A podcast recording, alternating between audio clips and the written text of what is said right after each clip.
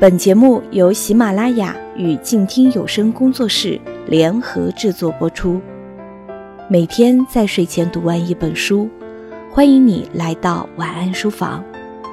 我是主播夏言，今天想要在晚安书房里和你一起读的这本书叫做《克林索尔的最后夏天》，它是由德国的赫尔曼·黑塞所著。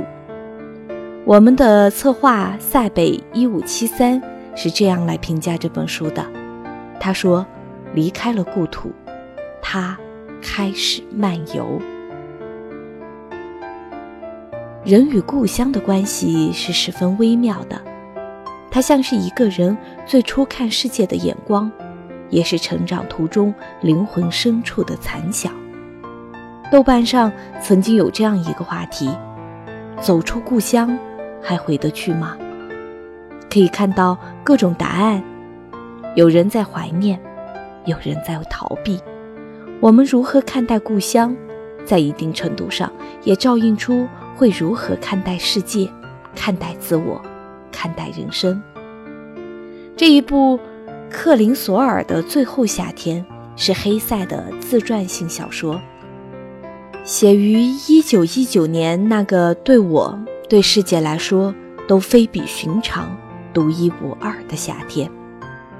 一战的战火方息，人们开始崭新而陌生的新生活。黑塞也终于重获自由。他选择了瑞士南部一个叫提切诺的地方，继续自己的写作。小说的主角画家克林索尔是黑塞的化身。小说中的朋友也是化用黑塞的朋友和爱人的名字。在生命的最后夏天，克林索尔和朋友游历、狂欢、酗酒、作画、追问。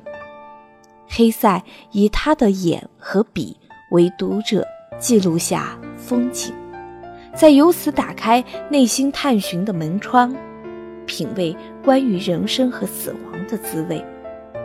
绝望后重生的力量和喜悦。他以李太白自居，在酗酒后放浪形骸，讴歌时间，连最爱的女子尚不能让他肯定，唯有如歌的大自然和永恒的漫游是生命中隽永的存在。在如诗的语境下，黑塞不断追问、推翻，又不断寻找。自然赋予他无限灵感，故土令他不断回望。放荡中夹杂着对没落的欧洲的失望和哀叹。在这样的矛盾和思辨中，克林索尔最终完成了自画像，黑塞也完成了其对生命的理解。小说中对于卡雷诺之行描写细致而唯美。翻译语言美妙轻柔，黑塞对自然和东方文化的热爱溢于言表。这是小说中主角克林索尔的最后夏天，却是黑塞此后《荒原狼》《悉达多》等一系列作品的开端。其中有一个细节，在写到好友冷酷的路易时。克林索尔在路易面前无所保留，他毫无顾忌地向路易倾诉无人知晓的隐秘的痛苦，但这却让路易感到烦恼。克林索尔后来意识到这是幼稚而无理的索求，路易也重新踏上了旅途。而在后面的一篇克林索尔写给路易的信中，点明了两人之间的交情。我们这两个老无赖，本质竟是害羞的。我们宁愿相互用玻璃杯砸破对方的头，也不愿坦诚彼此的感觉。这指向了黑塞的另一个问题：人呐，到底是无流氓无赖，陷于时间的泥潭里，还是一个笨笨的小孩呢？如果说小说中的感情还是读者的代入和摸索，那么后半部分的散文和诗歌则直接把黑塞的漂泊思考和故土情节完全袒露。这种漫游既是作品中，也是在黑塞真实人生里。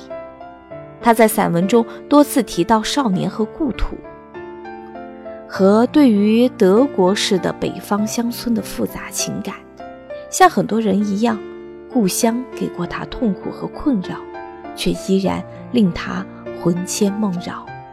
尽管离开了，也未完全挣脱这份羁绊。每条路都通向家园，每一步都是新生。每一步都是死亡，每一座坟墓都是母体，而意义是在这种漫游中寻找自我、解构自我、超脱自我的转化。这一本书《克林索尔的最后夏天》是黑塞创作于1919年的中篇小说，全书包含两个部分。彼时一战刚刚结束，世界尚未从混乱中恢复，千万士兵、战俘和民众从多年僵化统一的顺服中回归，既向往又恐惧的自由。有些年轻人在童年时被战争拖走，现在回归了，却必须面对一个完全陌生的现实世界。而对于黑塞这样的老人，那些曾被高度认同的世界观，已成了可笑荒唐的明日黄花，一切都变得可疑，令人不安。在这样一个夏天，一个告别的夏天，充满力量与光芒、诱惑与魅力、弥漫南方阳光与葡萄酒香气的日子，画家克林索尔化身李太白，与他的好友杜甫。路易、亚美尼亚占星师一同漫游、饮酒、辩论，最终在夏末用尽生命中的所有燃料，完成了最终的画作。第二部分漫游是黑塞创作的散文和诗歌集，诺贝尔文学奖得主黑塞自传式的作品，国内首度翻译集结，是继《悉达多园圃之乐》后。你不可错过的大师之作。这本书的内容关于夏日、颜色、梦境以及葡萄酒、诗歌和艺术，或许是黑塞最具想象力的作品。文字如同调色盘般交织迷离。